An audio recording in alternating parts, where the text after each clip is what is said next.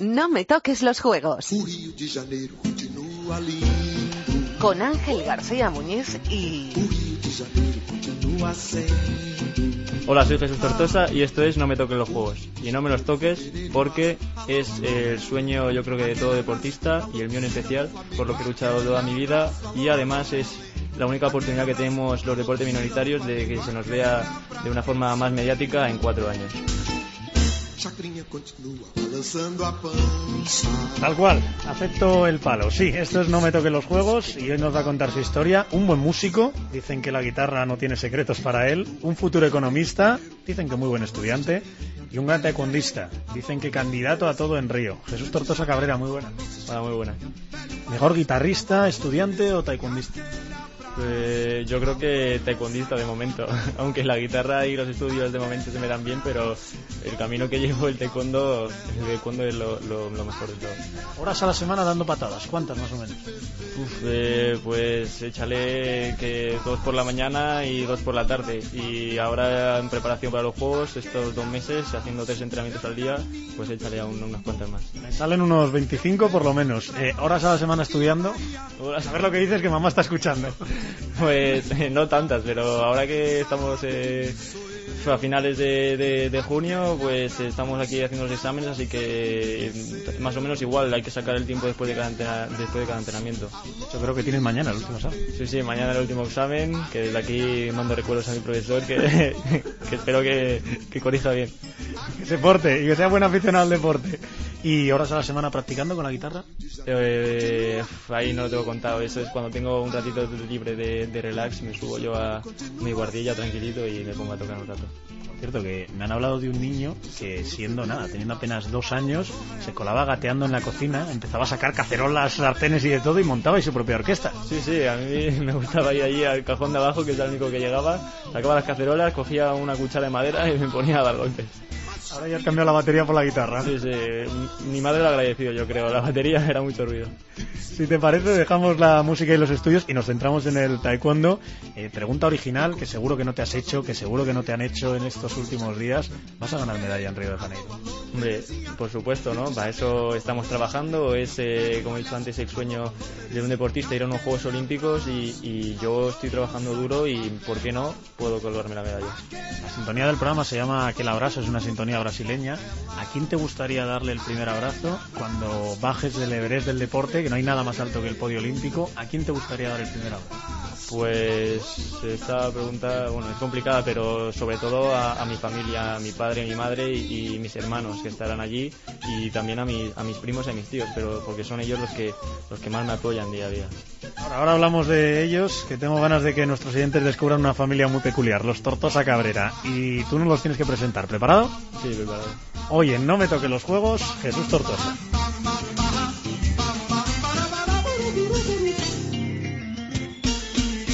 Jesús Tortosa Cabrera nació en Madrid el 21 de diciembre de 1997. Tiene 18 años y practica taekwondo desde que no sabía ni gatear. A ver, Jesús, ¿quién es Jesús Tortosa Alameda? Pues es eh, mi padre y es el que, bueno, me ha enseñado el taekwondo, los valores de él y además los valores de, la vida del normal, que no es el taekwondo. Porque practicó algún deporte, ¿verdad? Sí, sí, él también fue, fue taekwondista, fue competidor, fue a unos Juegos Olímpicos en Seúl 88 y luego se dedicó a, también en el taekwondo como director técnico de la federación. No está mal el palmarés, es ¿eh? campeón del mundo, campeón de Europa varias veces, tres en concreto, cuarto en los Juegos de Seúl. No está mal el palmarés de papá, ¿eh? hay, que, hay que superarle. Hombre, la verdad que está muy bien y, me encantaría superarle, ¿no? Pero él, él yo creo que, que, su objetivo es que yo le supere a él y, por eso me ayuda día a día. ¿Quién es María José Cabrera? Pues María José Cabrera es, es mi madre, es... Eh, la fan número uno es esa persona que, que está siempre apoyándote pero que nunca se la ve es eh, una fan eh, a escondidas. Y bueno, es la que está en los campeonatos ahí siempre dándome la comida, me está trayendo los frutos secos, la bebida y la que siempre está preocupada por todo. Aunque yo esté perfecto, ella siempre tiene que estar preguntándome que si aún estoy bien. Creo que practicó algún deporte también. Sí, ella también fue muy deportista de pequeña, pero luego mi padre la enganchó y la, también la puso a practicar taekwondo. Vale, ya tenemos a papá y a mamá haciendo taekwondo. ¿Quién es Celia Tortosa? Pues Celia Tortosa es mi, mi hermana mayor. Eh, ¿Practica algún deporte también o no? Sí, también el, el taekwondo. Está allí en el CAR de Barcelona entrenando y, la verdad que ha practicado taekwondo y lo practica a un nivel también alto, sacando títulos a nivel nacional como campeona de España y, bueno, está saliendo con la selección. Y nada, es mi hermana mayor que eh, le gusta protegerme siempre, que no tenga ningún mal y bueno, de hecho los compañeros de selección a veces se ríen porque me hacen alguna broma y siempre está ahí mi hermana para defenderme y ellos le dicen, pues ya es mayor, hombre, pero bueno, eso siempre va a estar ahí. Eso está bien, la hermana mayor Celia de 20 añitos. ¿Y quién es Hugo Tortosa? Pues Hugo es otro hermano que tengo, es el hermano pequeño y que también practica... ¿En serio? ¿Taekwondo? Practica taekwondo. ¡Qué sorpresa! Está empezando ahora con sus pequeños resultados y, y nada, es eh, otro fan número uno y eh, un apoyo imprescindible en mi vida. Y yo, bueno, le, quiero un montón y mi hermanito pequeño y, que no me lo toque nadie. Papá, mamá, los tres hijos, ¿tenéis algún gen especial en la familia que, que os lleve a practicar taekwondo? Eh, no sé, eh, todos empezamos con algún deporte distinto, pero al final a cierta edad nos hemos ido a ese, al taekwondo.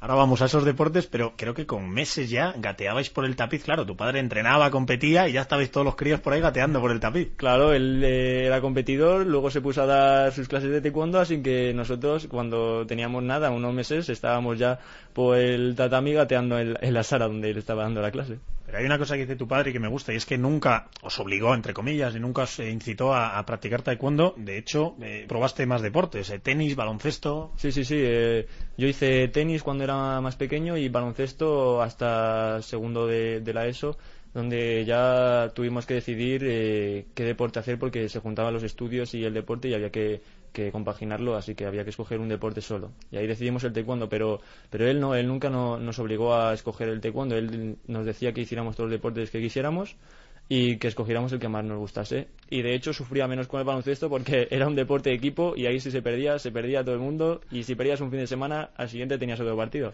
Que no es como el taekwondo que te lo juegas todo en un mismo día.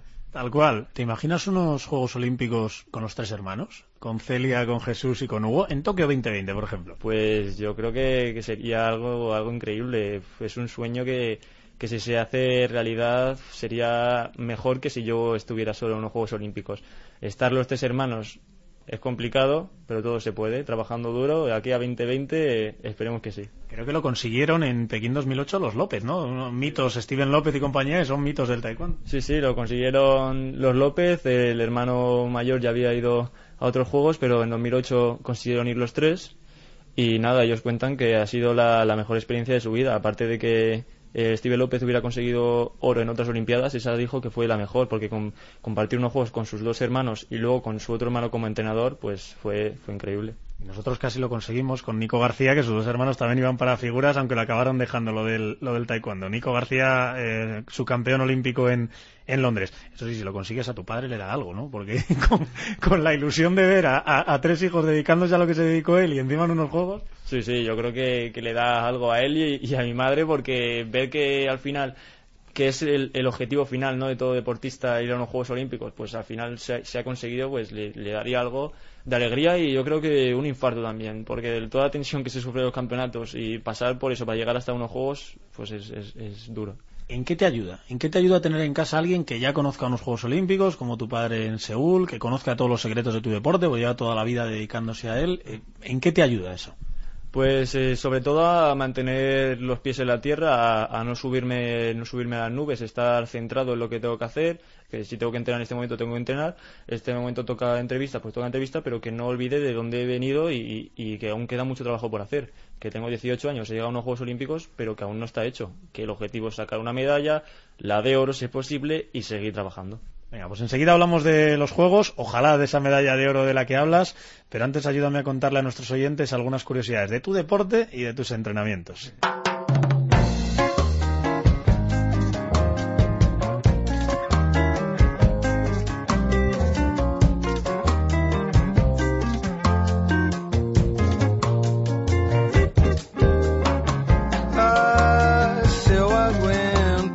Taekwondo es un arte marcial que proviene de Corea. El objetivo es golpear con el pie o el puño en el pecho o la cabeza del rival. Si el golpeo es nítido, se activan unos sensores que hay en los petos y los cascos electrónicos que llevan ambos taekwondistas. Si el contacto es en el tronco, un punto. Si es en la cabeza, tres puntos, con un punto extra si la acción de ataque incluye un giro. El combate consta de tres asaltos de dos minutos, con punto de oro en caso de empate. En los Juegos Olímpicos hay cuatro categorías de peso en cada género. Los chicos, 58, 68, menos de 80 y más de 80 kilos. Las chicas, 49, 57, menos de 67 y más de 67 kilos. ¿Cuánto mides, Jesús? 1,87. ¿Cuánto pesas, Jesús?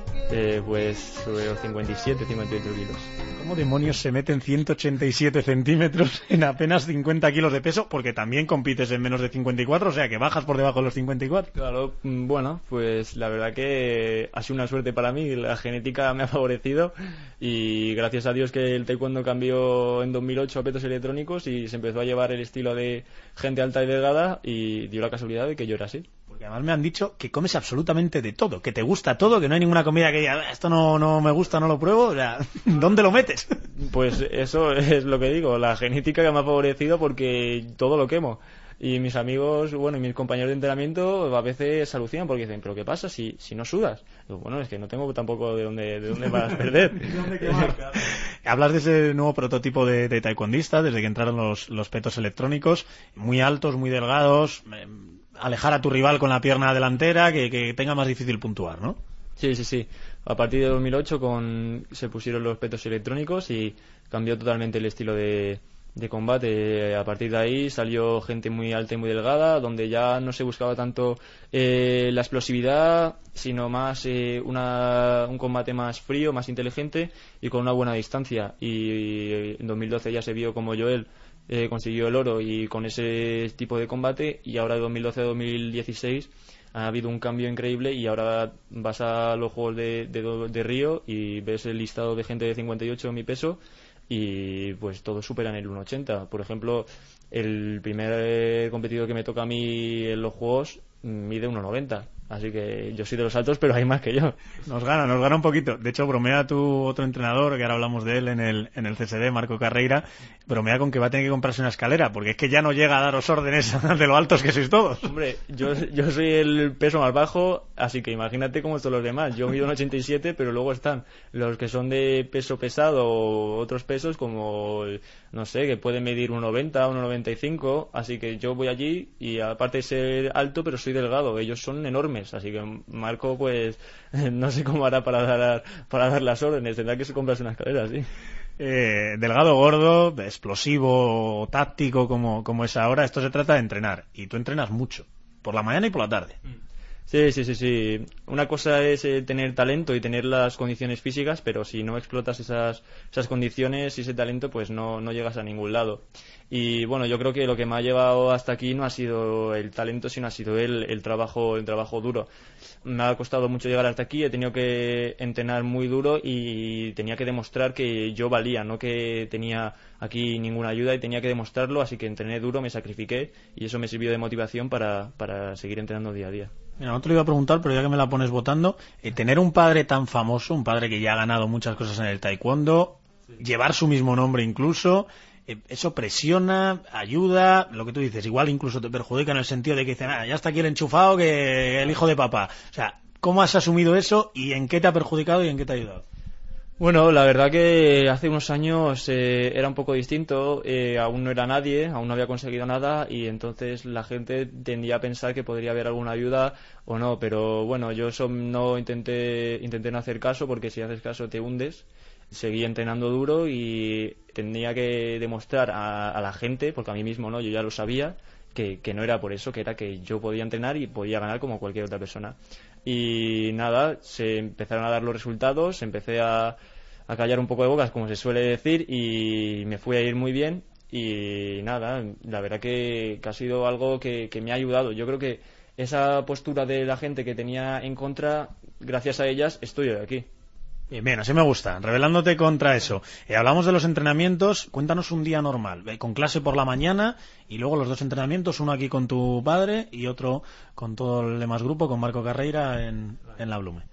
Bueno, pues yo por la mañana me levanto, no sé, siete y media, ocho y allí me preparo corriendo para ir a la universidad, donde empiezo a las nueve y sobre las doce y media o así eh, salgo tengo una clase más en la universidad, pero tengo que saltármela porque si no, no llego al entrenamiento de la mañana. Y tienes un colega que te pase apuntes, seguro. Sí, sí, claro, tengo un, un par de colegas que me pasan los apuntes y, y, que se lo agradezco porque sin ellos no podía sacar asignaturas. Pero bueno, salgo de la universidad a las doce y media y vengo corriendo aquí al gimnasio donde entreno de a, a la una con, con, mi padre, aquí unas dos horitas, eh, más físico, técnico, y de aquí me voy corriendo a mi casa a comer, a intentar descansar un ratito y de ahí corriendo al Centro de Alto Rendimiento en Madrid con Marco Carreira a entrenar con el resto del grupo para, para hacer un entrenamiento más, más táctico.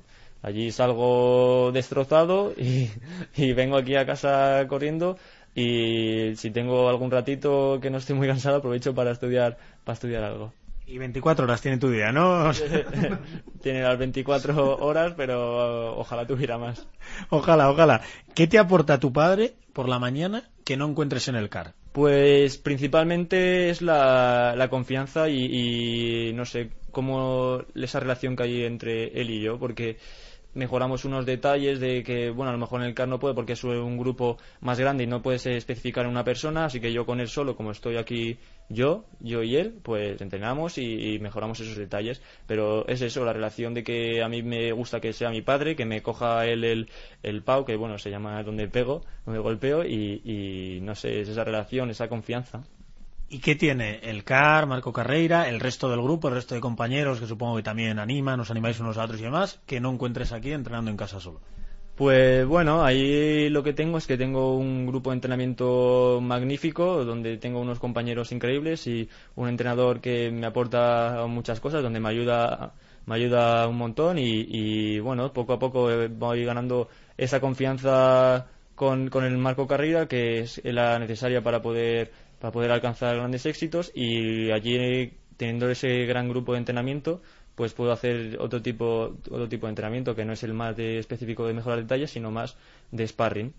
Y bueno, gracias a ellos, eh, ellos tenían antes mucho nivel, yo tenía menos, ellos han sabido transmitírmelo y ahora gracias a ellos estoy yo también aquí arriba. Ya hablamos con, con Joel González y con Eva Calvo de muchas cosas de tu deporte, de las reglas, de las curiosidades, pero quiero profundizar en un par de detalles. Primero, una pizarra que usáis entrenando y en la que apuntáis los detalles de los rivales. Sí, eso fue un día que llegamos allí y me dijo Marco que eh, ya estaba cerrado la clasificación, ya estaban los 16 y me dijo que apuntara pues eso, los deportistas que había y su estatura. Y bueno, yo creo que es eso para ahora a la hora de preparar los juegos, ver qué gente me puede ayudar, qué sparring puedo coger que se asemejen a esas personas, a esa tipología. Y luego está el tema de los vídeos. Creo que veis muchísimos y que así analizáis a los rivales. Sí, los vídeos los veo aquí también, también con mi padre y yo creo que es un trabajo, un trabajo esencial porque los campeonatos son muy seguidos, entonces nos conocemos todos un montón. Entonces, un vídeo nos puede ayudar a saber qué fallos tiene el rival o qué puntos fuertes. Analizándolo bien a la hora del día del campeonato, ya no nos pillará nada por sorpresa. Toca hablar de un viaje que te cambió la vida y de unas cuantas medallas, como ya hablábamos antes, que te has colgado desde entonces.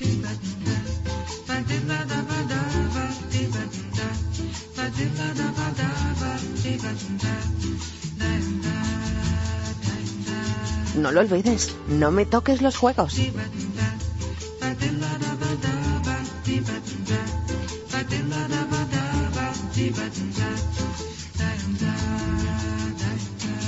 Jesús Tortosa es campeón del mundo junior y subcampeón de Europa absoluto. Aspira a subir al podio olímpico con solo 18 años.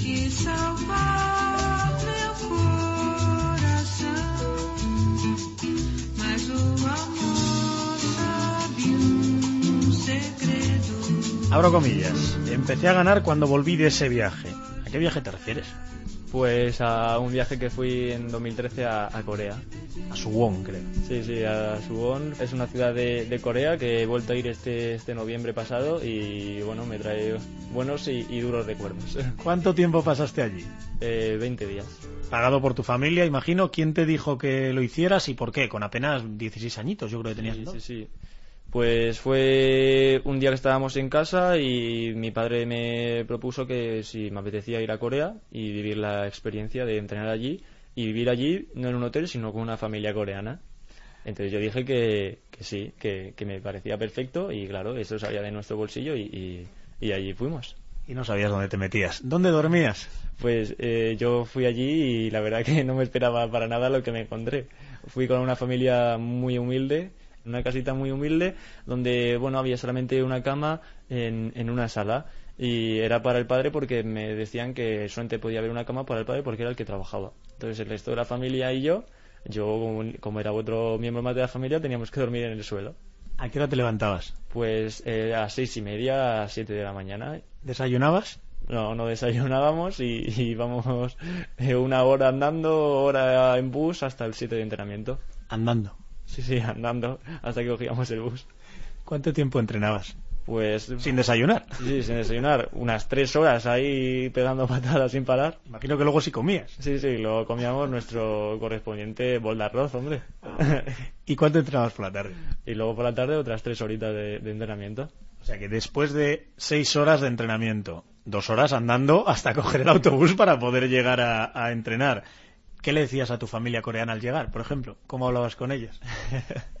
Eso era muy gracioso porque ninguno sabía inglés, así que tuve que llevarme el móvil y con el traductor de Google le, le iba poniendo eh, lo que le quería decir. Más o menos, pues cada uno entendía lo que quería. Y si no había wifi, ¿qué narices hacías? No hablaba y, y, más o menos nos entendíamos con la mirada. Después de tantas penurias, ¿qué aprendiste? ¿Qué te trajiste de ese viaje? Eh, pues sobre todo el, el sacrificarte, ¿no? Como esta gente tan humilde y que no tenía prácticamente nada, se levantaba por la mañana con unas ganas increíbles y iba de entrenamiento feliz, estaba ahí riéndose y lo daba todo. Luego comía y volvía a darlo todo y así todos los días y, y era su día a día y, y bueno, eso me dio, me, me enseñó al, si quieres algo, sacrificarte por ello. Te he leído eso, que, que eran muy sacrificados, muy respetuosos, que se entregaban al taekwondo y que tú aprendiste a eso, a entregarte al taekwondo y a dejarte de, de- de excusas y de todo. Claro, claro, yo aprendí ahí a que no vale con ir a medias o intentar escaquearse. Si quieres una cosa, tienes que darlo todo y entrenar duro por ello. Y a un nivel más físico creo que también aprendiste a estirarte y elasticidad a base de mucho dolor, eso sí. Sí, sí, yo era un palo cuando llegué allí y a base de mucho dolor en esos 20 días que cogía el entrenador y me hacía abrir piernas y él se ponía encima y me estiraba hasta el máximo que yo pensaba que iba a romper, pero gracias a eso mejoré mucho la flexibilidad. Y tras sufrir en Corea, tocó celebrar por todo el mundo. Vamos a recordar tres momentos. Taiwán, marzo de 2014, ¿qué pasó? Ahí fue el momento en el que quedé campeón del mundo junior. Look, oh, is there a face point there? Yes, sir. There's the face point by Tortosa. Two, one, and there it is. Redemption for Jesus Tortosa, world champion. Con una patada en la cabeza ganaste 4-2 al coreano Seo, coreano, insisto, y tu padre era tu entrenador y estaba sentado en la silla junto al tafiz. ¿Recuerdas que te dijo justo antes de la final? Sí, que él no había ganado nunca a un coreano, pero que este era el momento y íbamos a ganarle. Por fin un Tortosa iba a ganar a un coreano en una final. Sí, por fin un Tortosa iba a ganar a un coreano y habíamos hecho la estrategia perfecta del combate y se dio así. Después de- del combate, después de, de ganar esa final, ¿qué es lo primero que te dijo cuando te abrazas él en la silla? ¿Lo recuerdas? Uf, pues no sé, me dijo, no sé, me dio un abrazo, un beso y como que al fin, y fue todo un, un desahogo de, de- de haberlo logrado. Era mi primer gran título y era quedar campeón del mundo, nada más y nada menos, y, y habíamos ganado un coreano. Dos meses después eh, conseguiste tu primera medalla con los mayores, el bronce en el europeo absoluto, pero vayamos a octubre de 2015, Manchester. ¿Qué pasó? En Manchester, allí fue el otro campeonato muy importante donde conseguí colarme allí como un novato y llegué a la semifinal del Grand Prix contra el número uno del ranking olímpico, que era el iraní. Y bueno, yo salí allí donde nadie daba una por mí, donde estaba todo el público con el otro rival porque era el favorito del peso y llevaba dos años imbatido. Dos años imbatido. Supongo que fue difícil ganarle, pero no te has atrevido a pronunciar su nombre. Igual es todavía más difícil. ¿Cómo se llama el iraní? se llama Farza Anasurza de Falá. Es muy... Algo así. muy complicado. A la que no he tenido veces que ponerlo en Google para mirar algún vídeo suyo, pero... bien, Bromas aparte, le ganaste 9-8 en el punto de oro. Me ganar a un tío que lleva dos años sin perder un combate como le pasó, por ejemplo, a Joel antes de los Juegos de Londres, me tiene que dar un subidón siendo un niño tú. Sí, sí, sí. La verdad que mm, ese día me sentía muy bien. Había ido a otros dos Grand Prix y la verdad que la presión, porque eran necesarios los puntos para clasificar, pues me había podido y me lo había tomado de, mm, de otra manera esos campeonatos. Llegué a este Grand Prix ya con otra mentalidad y dije, pues no te importa el resultado, sal a disfrutar y, y aldo bien. Y combate a combate me fue tocando gente de, muy buen nivel, donde había, había hecho con competidores que ya habían ido a los juegos y, iba superándome. Y llegué al combate con, con él y la verdad que me sentía muy bien. Y veía que él no encontraba huecos y yo le estaba sacando puntos y se estaba desquiciando. Y bueno, fue el momento en el que él consiguió empatarme, pero me remontó y yo me la jugué a un puño y le conseguí empatar otra vez y fuimos al punto de oro y yo no sé por qué sabía que me iba a hacer eso y entonces tiré de, mi técnica buena, que es la pierna delantera y, meter ahí. Y entonces, nada, duró dos segundos. Subí, metí y vi el punto y fue algo que no me creía porque era increíble. And let's go. Single point. gets it. gets the point against him. What an incredible result for the young Spaniard. This is an amazing moment. Unbelievable, unbelievable. He has just put out the world number one from Iran, who is absolutely shocked. Visto el combate, te volviste absolutamente loco y cómo no te fuiste a abrazar con, con tu padre. ¿Qué te dijo entonces? Nada, ahí, ahí yo creo que no hubo palabras. Ahí fue un abrazo y sobre todo eh, calma y que haya otro combate, que hay que seguir porque toca la final. Pero bueno, yo la verdad que ahí me, me emocioné mucho y fue una sensación increíble porque ya a partir de ahí yo quería que, se me empezara a tomar en serio y ya se me ha empezado a tomar en serio como, como todo deportista más. Eso está bien, eso está bien. Luego eh, perdiste la final, cayó la plata, pero bueno, una plata que sabe a oro. Y al mes siguiente volviste a ganar por segunda vez el Europeo Sub-21. Pero vayamos a enero de 2016, Estambul, ¿qué pasó? Pues ahí este año el campeonato más duro de mi vida. Logré la clasificación para los Juegos Olímpicos. Perdías 0-3 con el serbio, con Gladovic. Eh, ¿Te viste fuera de Río? Eh, bueno, no es que me viera afuera, pero lo vi muy, muy negro, muy complicado. Pero bueno, yo confié en todo el trabajo, estaba ahí mi familia apoyándome, estaba el entrenador, estaba la fisio, estaba todo el mundo gritándome y no se me podía escapar. Después de los dos años que llevaba, era el favorito para lograr la clasificación allí en Estambul y, no podía dejarlo escapar porque había entrenado mucho para ello.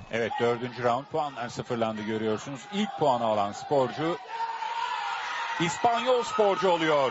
Jesus Sortosa Cabrera. Çok gerilerden geldi ve Sırp rakibi Milos Gladovic'i geçmeyi başardı. Montaste, ganaste de nuevo en el punto de oro. Se te dan bien los momentos de tensión ahí en el, en el punto definitivo a vida o muerte. Eh, ganaste 4-3 te tiraste al suelo y no parabas de llorar. ¿Por qué esas lágrimas? ¿Qué significó para ti en ese momento meterte en unos Juegos Olímpicos? No, porque la gente ve un, ese campeonato y dice, bueno, un campeonato más, eh, compitió y, ya está. Pero no era un campeonato más. Yo llevaba dos meses que aún no se sabía quién iba a ir a los Juegos, al preolímpico. Ya me dijeron que iba a ir yo y eso, ese último mes y medio fue muy duro de, de mucha presión, mucha tensión donde yo no me no quería hablar con nadie, no me relacionaba, me, me autopresionaba y fue un campeonato en el que desde el primer combate ya no, no estaba bien, no estaba compitiendo bien por, por, por las condiciones que, había, que me había presionado yo solo. Entonces fue llegar al punto de oro después de haber remontado y, y me rompí, me rompí porque lo había pasado mal los días de antes porque, no sé, quería conseguirlo de todas las maneras y era un campeonato que nunca me había enfrentado y la verdad que, bueno, ahora muy contento. Y porque tristemente, como dice Joel siempre, él había quedado dos veces campeón de Europa y dos veces campeón del mundo, pero nadie prácticamente le conocía. Y hasta que no llegas a unos juegos en el taekwondo, como nos has dicho antes, se os da muy, muy poca bola. Volviste, como no, a abrazarte con, con papá que estaba en la grada. ¿Qué te dijo entre lágrimas? No, ahí sí que me dijo, ahora sí que sí, ahora sí que sí, ahora sí que sí. Porque ya está, ahí ya se había conseguido era el objetivo principal de toda nuestra vida, aparte de los otros que habían venido, pues este era el, principal y ya se había conseguido. Bueno, te he preguntado tres veces qué pasó, me toca preguntarte qué va a pasar. Una vez clasificado, Río de Janeiro, agosto de 2016, ¿qué va a pasar? Bueno, pues eh, este campeonato, la verdad que voy con muchas ganas, son los Juegos Olímpicos y voy distinto a, a nada que ver con el preolímpico, no voy con ninguna presión, somos 16, eh, esto no lo jugamos todo en un día y yo creo que el que mejor mejor llega allí, el que mejor tenga la mente más fría sin, sin precipitarse, pues, pues va a llevarse la medalla de oro.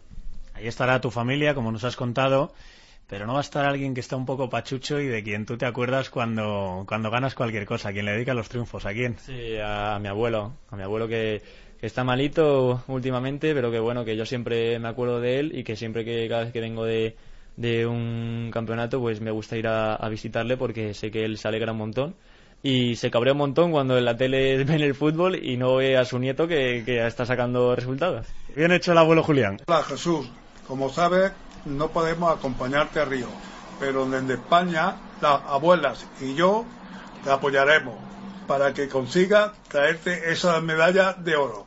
Que te queremos mucho.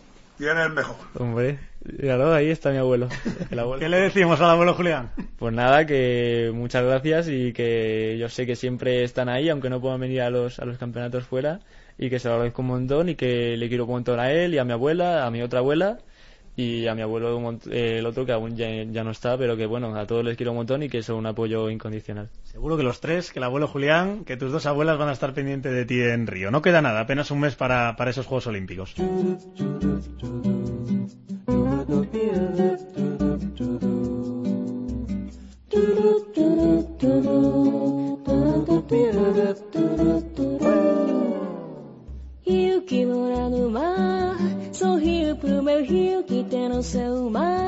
Jesús Tortosa disputará sus primeros Juegos Olímpicos en Río de Janeiro. Competirá en la categoría de 58 kilos y empezará en octavos de final. Si quiere ser campeón olímpico, el próximo 17 de agosto tendrá que ganar cuatro combates consecutivos en un solo día agotador.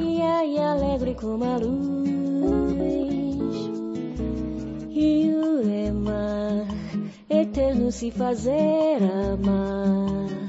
Meu rio é lua, a minha branca Jesús, ¿recuerdas qué pasó el 8 y el 10 de agosto de 2012? Eh, sí, fue el, momento culminante para el taekwondo español, donde conseguimos ahí tres medallas en los Juegos Olímpicos. A ver, ¿quiénes y qué colores? bueno, eh, fácil está, ¿eh? ¿eh? Está fácil. Joel González, eh, oro olímpico, y Brigitte, plata olímpica, es el primer día, y luego Nicolás García, plata olímpica. ¿Dónde estabas? ¿Cómo lo recuerdas? ¿Dónde lo viste? Yo lo vi en el, en el sillón de, casa. Eh, me acuerdo que esos días no me separé de la televisión. Estuve ahí pendiente y si no lo sacaban por la tele me cogía el móvil y me metía en la aplicación y, estaba ahí pendiente. Creo que saliste a la calle a celebrarlo como si fuese cualquier éxito de la selección de fútbol. Claro, aquí la gente sale a celebrar el campeonato del mundo de, de, la selección de fútbol. Pues yo salí a celebrar las medallas de taekwondo porque es mi deporte y yo lo viví increíble.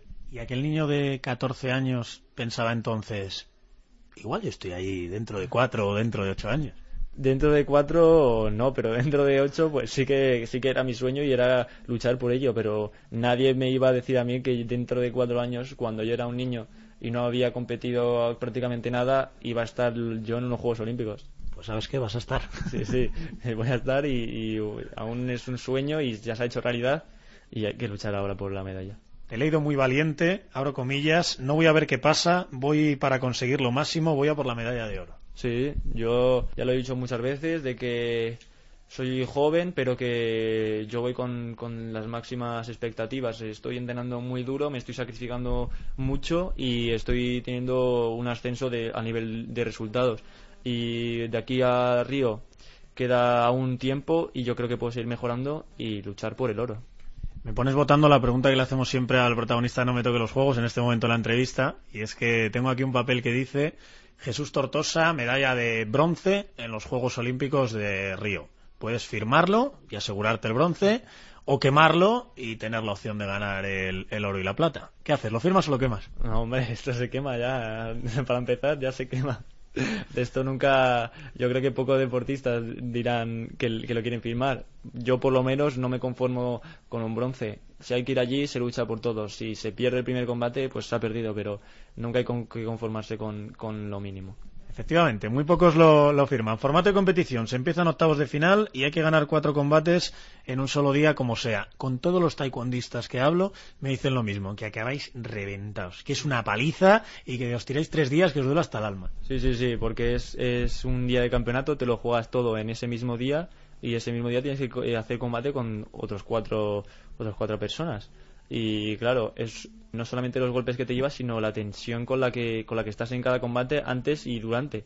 Y no sé, luego al día siguiente es como si te hubieran pegado una paliza brutal. Rivales, eh, lo primero, los cruces de los juegos van por ranking. Supongo que ya has calculado qué cuadro te va a tocar y que ya sabes cuál es tu camino hacia ese oro con el que sueñas. Sí, sí, yo para esas cosas soy muy, no sé, muy maniático, me lo miro antes y he mirado ya más o menos el ranking y ya sé con quién, con quién tengo. Y bueno, tengo el primero, tendría a China y luego si ganara ese combate tendría con, con el tan deseado iraní. Anda, con tu amigo, el del nombre raro. Claro, tendría con, con mi amigo el, el favorito 2, el número 1, y que bueno, si le hemos ganado una vez, se le puede ganar otra vez. Eso es, le llaman el tsunami, pero para tsunami tú que le ganaste bien ganado en Manchester. Claro, claro, es el tsunami, pero bueno, aquí va a haber un muro grande que, que le pare. ¿Qué tiene? ¿Qué tiene Farsan, Abdur Saleh, Falah o algo así para ser el número uno, para haberse tirado tanto tiempo sin, sin perder un combate? ¿Cómo te puede hacer daño y cómo le puedes hacer daño? Bueno, él salió ahí de la nada y de repente empezó a ganar todo. Y eso fue porque eh, es un competidor que es, eh, es distinto a los demás. Los iraníes sacaron un estilo de combate distinto, con él su pierna delantera, donde es muy fuerte, muy elástico y además rápido. Te podría decirse que lo tiene todo, pero yo creo que yo podría sacarle partido a sus cosas porque él siempre es muy monótono y entonces siempre hace lo mismo y eso es lo que me llevó a Manchester a ganarle, porque yo ya le tengo muy estudiado con ese análisis de vídeos. Y bueno, esos puntos fuertes eh, míos de, de, saber analizarle y buscar los tiempos, yo creo que él, como siempre se repite y siempre cae al final los mismos errores, pues yo puedo, puedo sacar ahí. Perfecto. Y luego, si ganamos al iraní, que le vamos a ganar, está claro, ya tenemos al chino, ya tenemos al iraní, ¿qué nos tocaría después, más o menos? Bueno, pues yo creo que ahí hay algunos, pero puede ser que el mexicano es el más probable que llegue a semifinales. Carlos Navarro, ¿no? Carlos Navarro, sí, donde ya, ya me he enfrentado con él este año en el Open de España y se me escapó por, por nada en los últimos ocho segundos y fue un combate que, que, estaba controlado prácticamente, pero que bueno, se escapó al final y que si llegamos espero que, que esté totalmente controlado como la última vez. ¿Qué tienes que hacer para ganar a Carlos Navarro? Nada, eh, mantener la línea, estar yo fuerte, frío y, y creérmelo, creer que se puede, en que no me pueda la presión de que ese es el combate decisivo para medalla, que es un día, es un momento y tengo que darlo todo para conseguirlo. Perfecto, y ya que nos ponemos, pues ya vamos a hacer la final. ¿Quién nos vendrá por el otro lado del cuadro? ¿Quizá el número 2, el coreano o quién? No se sabe, la verdad que es que son unos juegos y cada uno puede llegar cualquiera. Pero yo te puedo decir ahí que hay tres que son así los mejores y podría ser el coreano, que es el número 2, el portugués o el, o el belga. Cualquiera de esos puede llegar, cualquiera de esos es muy complicado, pero bueno, el que sea que llegue, eh, bien, bienvenido será. A todos ellos les nombra la previa de la Federación de Internacional de Taekwondo en su, en su página web. ¿Y sabes cuál es la última frase de esa previa? Finalmente no podemos descartar al español Jesús Tortosa Cabrera, el último en aparecer en la clasificación olímpica que batió Abdursadet Falah en Manchester en 2015 saben que estás ahí y saben que puedes hacer daño. Sí, vi, la, vi el reportaje ese que hicieron y la verdad que nombraban ahí a los mejores de, del peso que habían sacado muchos resultados y vi ahí al final de, del artículo que, me nombraban a mí y, y me gusta que me, que me tengan en cuenta, que no que no me tengan como uno más, sino que sepan que les puedo hacer daño y que estoy ahí para, para ganarles. Te gusta a ti, nos gusta a nosotros. ¿Podemos soñar con, repetir el, triplete de Londres o incluso mejorarlo? Y eso que estamos hablando de, un oro y, dos platas. Bueno, mejorarlo va a ser muy difícil que eso se repita en la historia del taekwondo, pero por cualquier país. Pero bueno, se puede, se puede repetir, se puede repetir. Vamos Eva, Joel y yo. Joel ya sabemos los grandes resultados que ha tenido y cómo es que estando como esté él te puede conseguir lo que sea y luego está Eva que viene sacando resultados estos últimos eh, cuatro años, donde sacó tercero del mundo, subcampeón del mundo, campeón de Europa y cada uno de nosotros puede, puede hacer un gran papel. Recordamos el oro de Joel, las platas de, Brigitte y de Nico. ¿Qué te dice Joel? Que hace cuatro años estaba en la misma situación que, estás tú ahora. ¿Qué consejos te da de cara a tus primeros Juegos Olímpicos? Nada, eh, estar tranquilo y y disfrutarlo al 100% de todo, de lo que es ir allí, de estar en los juegos y de que hay que vivir esa experiencia mm, día a día y nada, estar tranquilo y, sobre todo eso, el, el estar centrado en el, en el día de la competición. Sueñas con la medalla, conoces a tus rivales, toca prometer qué harás si consigues esa medalla olímpica, si subes al podio olímpico con 18 años. No sé si quieres proponer alguna locura, el micrófono es tuyo. No, no, yo no quiero proponer nada, no sé, no, no se me ocurre nada. Bueno, te voy a proponer yo una cosa. ¿En qué colegio estudiaste cuando eras niño? En el colegio Brains, en La Moraleja de aquí, en el Madrid. Bueno, ¿te parece bien que si ganas esa medalla olímpica vuelvas con nosotros con la cadena COPE a ese colegio Brains, a la Moraleja y le cuentes a los niños cómo es ir a unos Juegos Olímpicos, cómo es ganar una medalla olímpica, cómo es el taekwondo y cómo te preparas y entrenar un poquito allí con ellos en el cole? Sí, por mí perfecto. Sería un placer ir allí a donde yo empecé a dar mis primeros pasos, mis primeros conocimientos. Empecé con el deporte allí y saqué mis amigos y me encantaría ir allí. Ya sabes que estas promesas se graban y hay que cumplirlas allá por octubre, septiembre. Sí, sí, sí. En cuanto se sepa si al final conseguimos la medalla o no, pues si, ojalá que sí. Yo tengo que ir al colegio Brains a, a visitarles. Que así sea.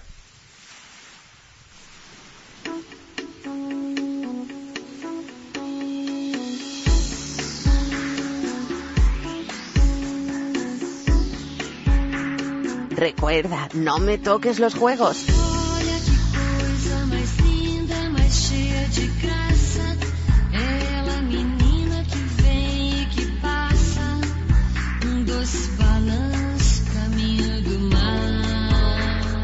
Momento de la sorpresa, Jesús. De cinco preguntas diferentes. ¿Te atreves? Sí, sí, perfecto. Yo me atrevo. Antes de nada, me han dicho que ni se me ocurra llamarte como te llama tu madre, como te tiene en su móvil tu hermana Celia, porque creo que, es un apodo que, con el que te vacilan un poquito en el cara. Sí, sí, me sigue.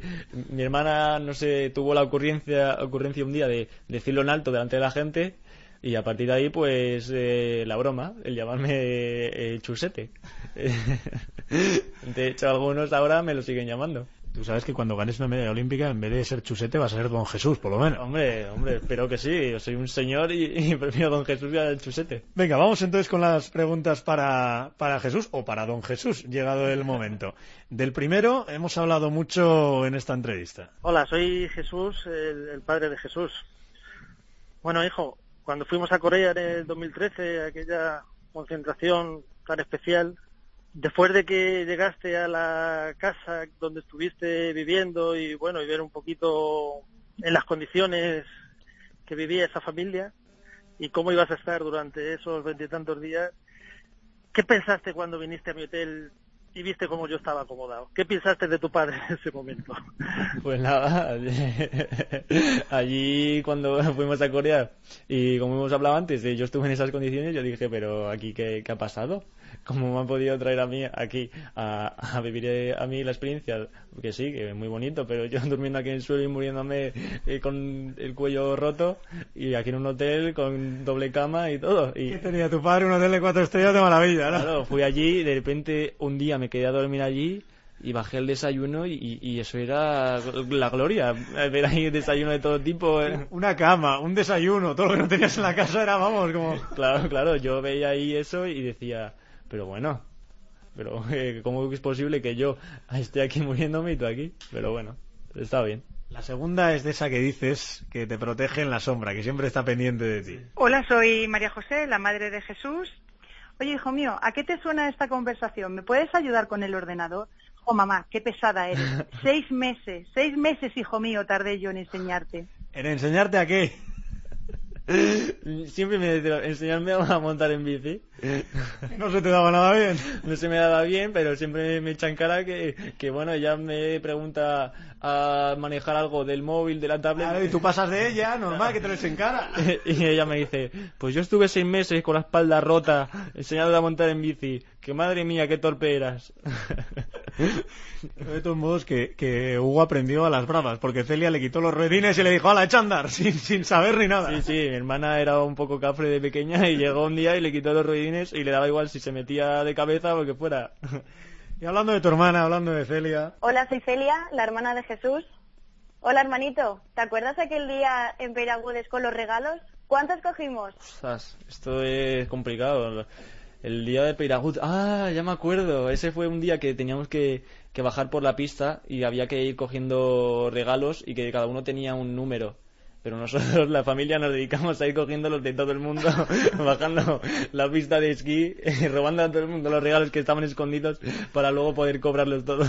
me dice Celia, dice, mira, subíamos los primeros a la pista y, joder, a mi hermano le daba un poco de palo. Yo encantada de robarle los regalos a todo el mundo, pero a mi hermano le daba un poco de palo y decía, hombre, vamos a dejar alguno para los demás y tal, todos los descuentos para luego volver a la pista, al forfait o lo que sea. Claro, eran descuentos, era luego una comida en no sé dónde, un, yo que sé, un plato de patatas y mi hermana pues eh, una avariciosa quería coger todos y yo me sentía un poco mal, pero bueno, ella yo veía que no tenía remordimiento ninguno, pues dale, adelante.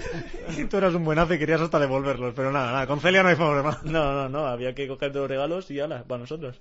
Así me gusta. Por eso dicen que Celia es buena competidora ahí, que, que no se rinde nunca, que siempre le da caña. Y ojo, porque el cuarto ya habla de medalla olímpica y todo. Hola, soy Hugo, hermano de Jesús. Hermanito, si ganas una medalla en Río, ¿vas a dedicármelo igual que en el Europeo Sub-21? ¿Sabes? ¿Qué gesto hiciste para dedicárselo? Ah, en Europeo Sub-21, sí. bueno, es que mi hermano, la verdad que es un, un patriota muy, muy bueno, es, está muy orgulloso de su país, de, de la, de, de la bandera de España y claro que si gana una medalla olímpica, por supuesto que lo dedicaré así porque yo también me siento muy orgulloso de ser español y, y de la bandera y de todo. ¿Y haciendo qué gesto? Pues nada, me puse la mano en el pecho mientras sonaba el himno porque a él me dijo que le hacía mucha ilusión y yo por él, pues lo que sea. Pues nada, ojalá te veamos en un eh, podio olímpico con la mano en el pecho sonando el himno de España, que será, vamos, perfecto. ¿Qué vamos a, a decir? Y la última, pues la última también quiere verte en un podio olímpico y luego cuando vuelvas a casa Soy Pepa, la abuela de Jesús. ¿Te parece bien que cuando gane la medalla en Río me vaya a buscar los boquerones mejor que encuentre y te los limpie bien y te los frío? Como a ti te gusta. Habrá que ganar una medalla olímpica, aunque solo sea para celebrarlo con los boquerones de la abuela Pepa. Que, que sea, aunque sea por eso, porque ellos saben que, que los boquerones es, bueno, una de mis comidas favoritas, por no decir la favorita. No sé, cada vez que me voy de campeonato o cada vez que vuelvo me encanta tener ahí mis boquerones para que me los puedan preparar fritos, rebozados ahí y me encanta. Pero sí. ¿Cómo se le ocurre a la abuela, eh? Yendo a buscar los mejores que hay en la pescadería, los tiene reservados ya para el día 17, sí o sí. Sí, sí, sí. Ella va, me reserva los mejores y dice, para mi nieto que va a ir a los Juegos Olímpicos, siempre se lo dice a- al carnicero, al pescadero, a quien sea. Aunque ellos le digan muy bien, pero ella se lo repite todos los días. Muy bien, muy bien, como tiene que ser. Así que hablando de tu abuela, de esos boquerones, eh, sueña conmigo, Jesús. 17 de agosto, más o menos las 10 de la noche en Río, las 3 de la madrugada aquí en Tres Cantos, donde vives y entrenas. Eh, Carioca Arena 3, Jesús Tortosa se convierte en medallista olímpico y se encuentra nada más bajar del podio con el micro azul de Cope. ¿Te parece bien, ya que no van a estar allí, que intentemos llamar a la abuela Pepa, al abuelo Julián y que te puedan felicitar como, como te mereces nada más bajar del tapiz? Por supuesto, yo si saco ahí la, la medalla olímpica y me bajo del podium, voy ahí con vosotros perfectamente y vamos y llamamos, que sería una ilusión para mí y para ellos. Y me dejarás entonces llamarte Chusete, ya que a partir de ese día todo el mundo te va a llamar Don Jesús. Sí, sí, sí. Yo te digo ya para siempre que me llame Chusete, porque una vez que se conoce ese nombre ya es difícil olvidarlo. Además, de verdad.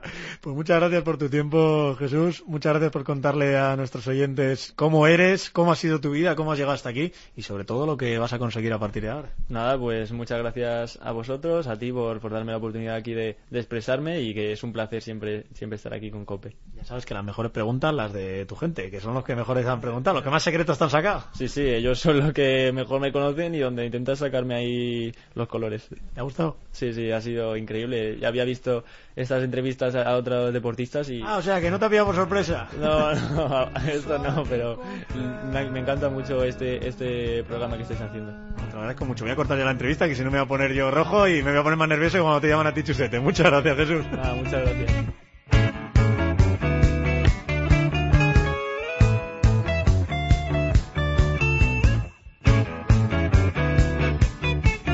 Y ya sabes, no me toques los juegos.